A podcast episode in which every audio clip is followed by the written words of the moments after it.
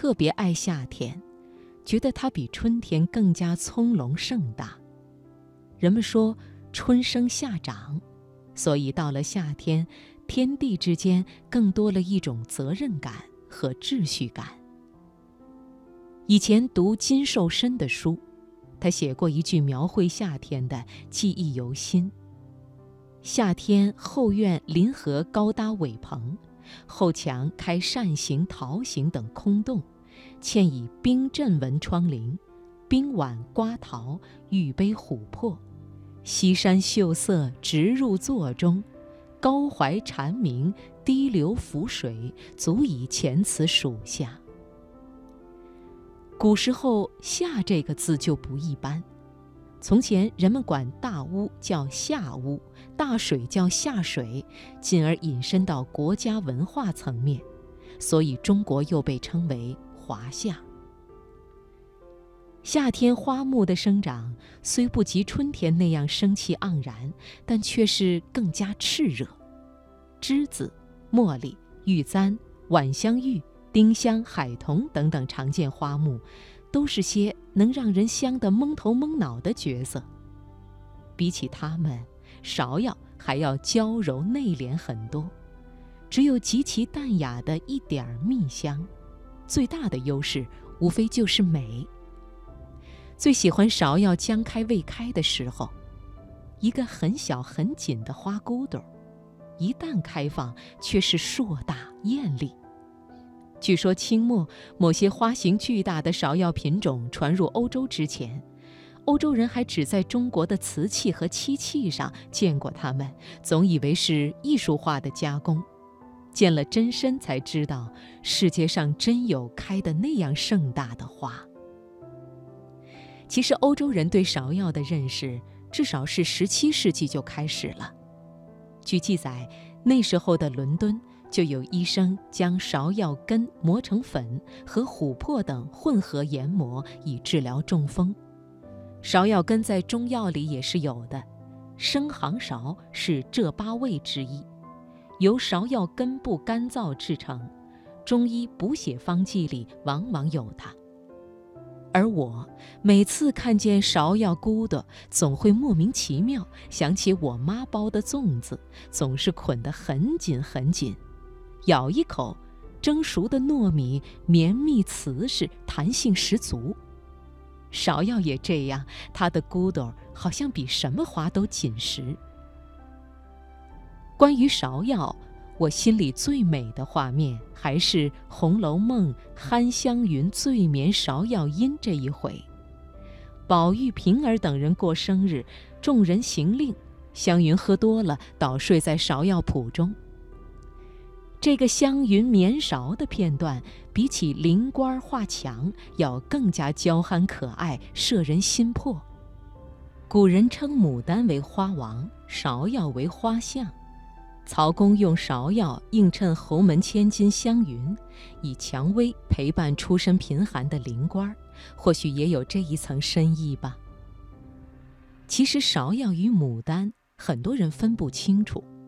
两者同为芍药科芍药属花卉，要辨别它们最简洁的方法是：牡丹为木本，芍药则是草本。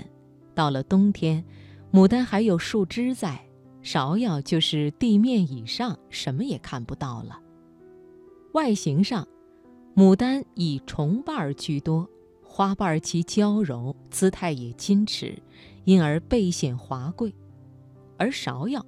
李时珍说其名来自于绰约，意为花容绰约、柔婉美貌。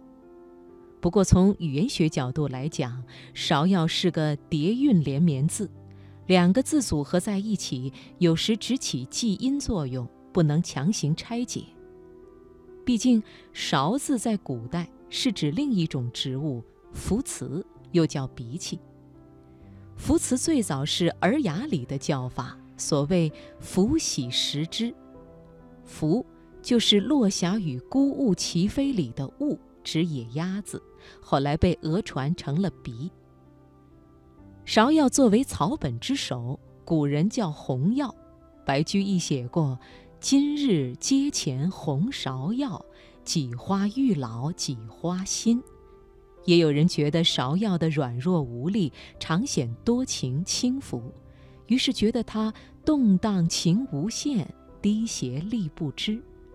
刘禹锡就写过：“庭前芍药妖无格，池上芙蕖净少情。唯有牡丹真国色，花开时节动京城。”这样的句子，可想到刘禹锡本家洛阳，爱牡丹贬芍药也是情有可原。我觉得牡丹与芍药都好，尽管有人说从名字上看，牡丹、芍药一至刚。一至柔，但真正看到牡丹花，还是舍不得用“刚”字去形容它。牡丹花瓣的那种娇柔程度，倘使你亲眼见过，才会知道白居易写的“温泉水滑洗凝脂，侍儿扶起娇无力”是怎样的柔美意境。不需要攀比牡丹的雍容华贵。芍药是红梅紫粉，仙姿姣好。如今更让人觉得，每到春末夏初，不去买几支芍药插插，都不敢自称文艺女青年。身边的女朋友们，通通像是穿越回了春秋战国，为士与女依其香血，赠之以芍药。只是那时候，男女分手时互赠一支芍药的情景，的确是美的。印着离别，芍药又名江离，谐音江离，这意味也是将将好。能追溯回《诗经》，说明中国人养护芍药历史久远，在如此漫长的时间长河里，代代相传着许多种植经验，比如“春分分芍药，到老不开花”，“七月芍药，八月牡丹”。说的都是有关栽植芍药的忌讳。惦记了很久要写芍药，是觉得单芍药这个名字就给人一种柔而不腻、哀而不伤的美，不是有这种说法吗？立如芍药，坐如牡丹，形如百合。芍药拥有这样的风姿，它的花亭亭玉立地长在茎顶，虽然是草本。但它不倒伏歪斜，不拖泥带水，娇柔细嫩中带着不可摧折的力量，整个植株流畅自然，不加修饰，有一种精微的美感，为寻常花木所无法企及。所以每次看见芍药，就无端想起那句“赠之以芍药”。趟过了几千年的光阴。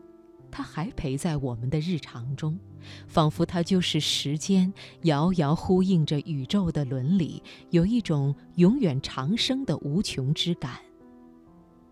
植物的生命是如此神奇，它们身上集结着数百代乃至数千代花人的心血，所以有时候想想，看到花，它不只是花，它是天文时间。日地系统、地球环境和人类认知之间最协从的一段关系。